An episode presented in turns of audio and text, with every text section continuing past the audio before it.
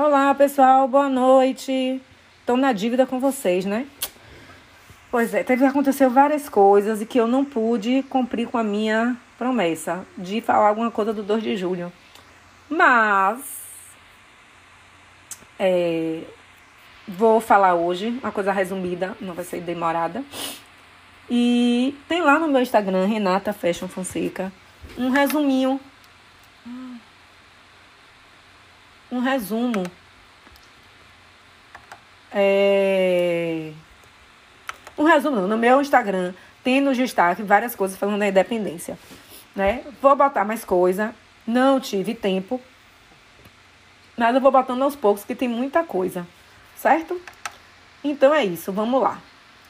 É, a gente sempre comemorou aqui na Bahia, sempre foi uma data importantíssima. O que é o 2 de julho? Foi quando os portugueses saíram, de, os portugueses saíram definitivamente do Brasil. Lá no 7 de setembro, deu grito de independência e tal. Pode ter ficado independente para lá da região sul, mas aqui no Nordeste a gente não ficou independente não. Os portugueses continuaram aqui.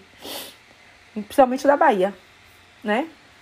E aí foi travada uma luta que não é assim, o 2 de, de, 2 de julho foi a luta. Não, foi uma batalha que durou muito mais de um ano.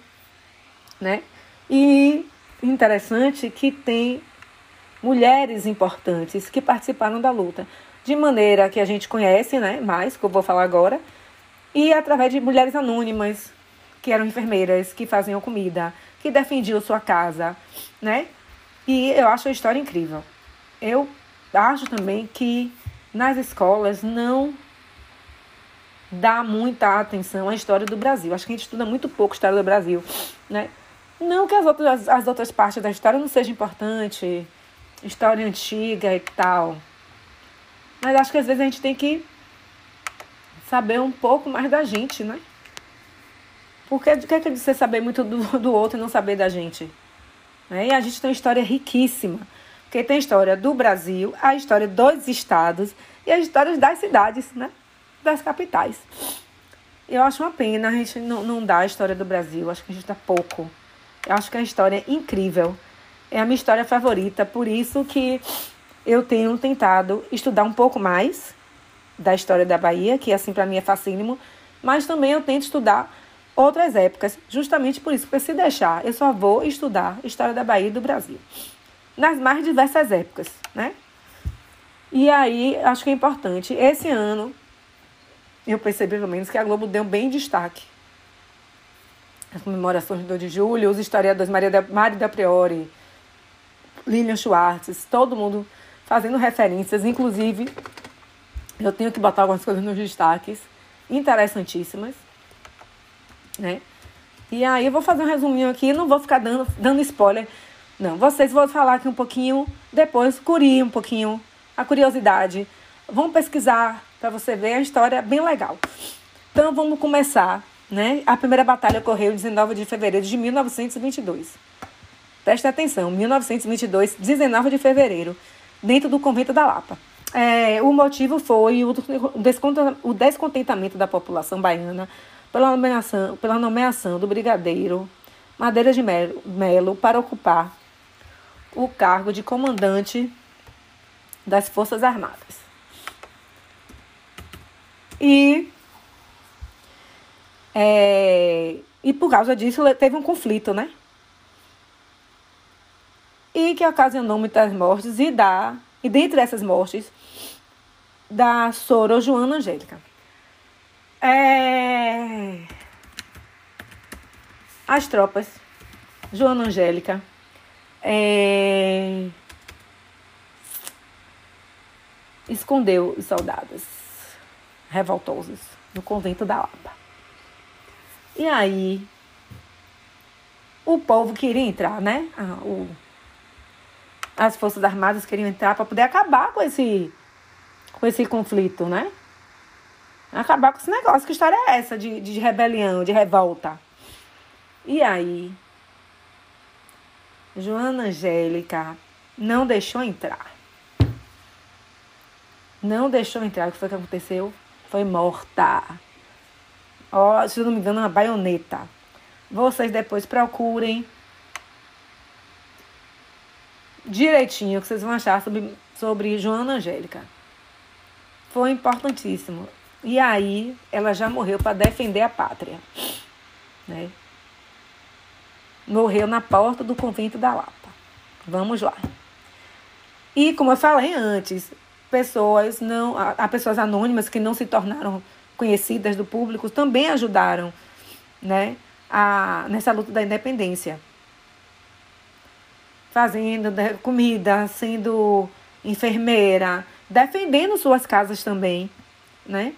E aí teve destaques importantes, as batalhas, mesmo assim, as lutas sangrentas se deram no Recôncavo Baiano e na ilha de Taparica. E aqui é uma coisa interessantíssima.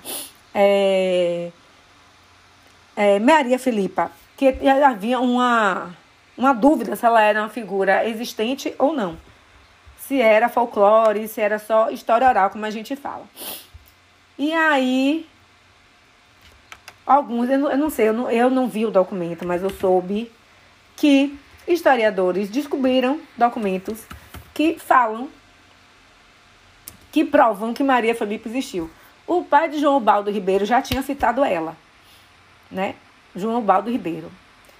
Então, ela liderou, junto com as indígenas negras, tupinambás e tapuias, é, nessa batalha, né? Em 1822, um, o grupo liderado por Maria Filipa é, queimou 40 embarcações portuguesas que estavam próximas à ilha e por dar surras de cansanção. O que é cansanção? É uma folha que dá uma coceira retada. Cansanção é uma folha que dá uma coceira, meu irmão, que é surreal. E aí, ó, surra de cansanção. E tem outras histórias. Curiosas, pesquisem mais. Né? E aí, e aí é na ilha de Taparica, que foi uma das batalhas mais sangrentas. O negócio foi pesado lá. Já em Cachoeira, no dia 25 de julho de 1822, a escuna canhoneira enviada pelo brigadeiro, pelo brigadeiro Madeira de Melo para fechar o porto da cidade, disparou o primeiro tiro contra a vila, a vila de Cachoeira. E assim a guerra se desencadeou. Por esse motivo, o fogo simbólico sai de lá. Então, o fogo simbólico sai de Cachoeira, né, na comemoração do 2 de julho, e passa todo pelo recôncavo baiano. A gente tem essas simbologias que a gente não entende, e só depois que a gente estuda a gente vai compreender, né? Que a gente fala o fogo simbólico da liberdade. Outra personagem importantíssima, essa história aqui também é sensacional, é Maria Quitéria. Essa também é uma história, gente, incrível, é uma história incrível. É, Maria Quitéria ficou conhecida por lutar vestida de homem nas batalhas da Baía de Todos os Santos, na Ilha de Maré e na Barra do Paraguaçu, e na cidade de Salvador, na estrada de Apituba, Itapuã e Conceição.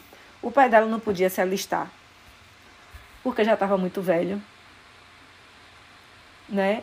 E ela era casada, cortou. É uma história incrível. Se vestiu de homem, e era uma das melhores soldados que tinham. Preste atenção, uma das melhores soldados que tinham. Né? E depois ela recebeu lá no o imperador, deu a medalha de honra, mas, de, mas no final da vida ficou paupérrima. Paupérrima, pobre, quase na miséria, né? E esse resumo que eu tô falando para vocês aqui tá lá no meu destaques no Instagram, que é Renata Festa Fonseca. E é, e é uma publicação da Defensoria Pública da Bahia. Eu acho que é um resuminho assim, legal, por isso que eu estou usando ele. Aí vem a principal batalha pela independência em 1823, foi no Panteão de Pirajá, situado no Largo do Pirajá. Todo 1 de julho, o local recebe o fogo simbólico vindo do Recôncavo, representando as vilas revolucionárias instaladas na região. Tem agora um. Esqueci o nome agora, não vou lembrar, peraí um memorial. Tem um memorial que tem lá os caboclos exibindo os caboclos que são lindíssimos. No meu Instagram tem a foto deles até que eu tirei. Eles chegam lá no dia 2, passam três dias e na Praça do Campo Grande, que se chama Praça 2 de Julho, tem banda, tem baile, muito legal. No meu Instagram tem o, a foto. Eu vou depois botar no destaque da, do Instagram sobre esse memorial da independência, né? Observe que a gente lutou mais de um ano, né? E aí, por fim, na madrugada do 2 de julho de 1823, a cidade de Salvador amanheceu quase deserta. O exército português deixou em definitiva a província da Bahia. Com a vitória do exército e, Maria, e da Marinha do Brasil na Bahia, consolidou-se a separação política do Brasil de Portugal. Também tem uma coisa, um, um, um digamos assim, um fato interessantíssimo. Na verdade, né? Estávamos perdendo.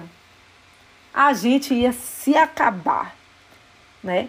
E tem uma, uma lenda, um mito, que diz que o corneteiro Lopes, ao invés de dar o toque de recolher, que era o toque para recolher o exército, porque estava perdendo, deu o toque de avançar. Aí, avançou e estamos aí no 2 de julho. São essas coisas, essas histórias pitorescas, várias as coisinhas assim muito legais. Que eu também não vou falar tudo não, viu? Vocês vão lá pesquisar, vão ver, que acho que é a história que a gente precisa, precisa ser reconhecida. E a gente precisa estudar mais a história do nosso país, né? Tudo bem que é importante estudar Roma, Grécia. É importante também, mas é uma coisa tão distante da gente. Né? Acho que tem que ensinar Idade Média, a gente tem que entender mas é tão longe. Porque a Idade Média, a gente não tem muita história da Idade Média pra gente, né? Então tem que ter mais, mais proximidade, gente se identificar com a nossa história. E história contemporânea também. Né? A ditadura tem gente que não sabe. Né? Tem gente que acha que nem teve. Enfim. E finalizando, o cortejo em Salvador, que é dia 2 de julho, tem o cortejo. Tem é, são em dois momentos, o desfile, o primeiro é de manhã e o, o, outro é de tarde. Né? De manhã tem mais a população, e esse ano foi muita gente interagindo, tem pessoas que enfeitam as casas, se vestem de caboclo, né? Enfim. E aí o cortejo remonta a passagem do Exército Brasileiro pelas ruas, saindo da Lapinha e indo até o Campo Grande, fazendo teoricamente, teoricamente, o mesmo percurso que teriam feito ao chegar à cidade, tomando os fortes e o tomando sorte e se aquartelando nos conventos e igrejas de quartéis.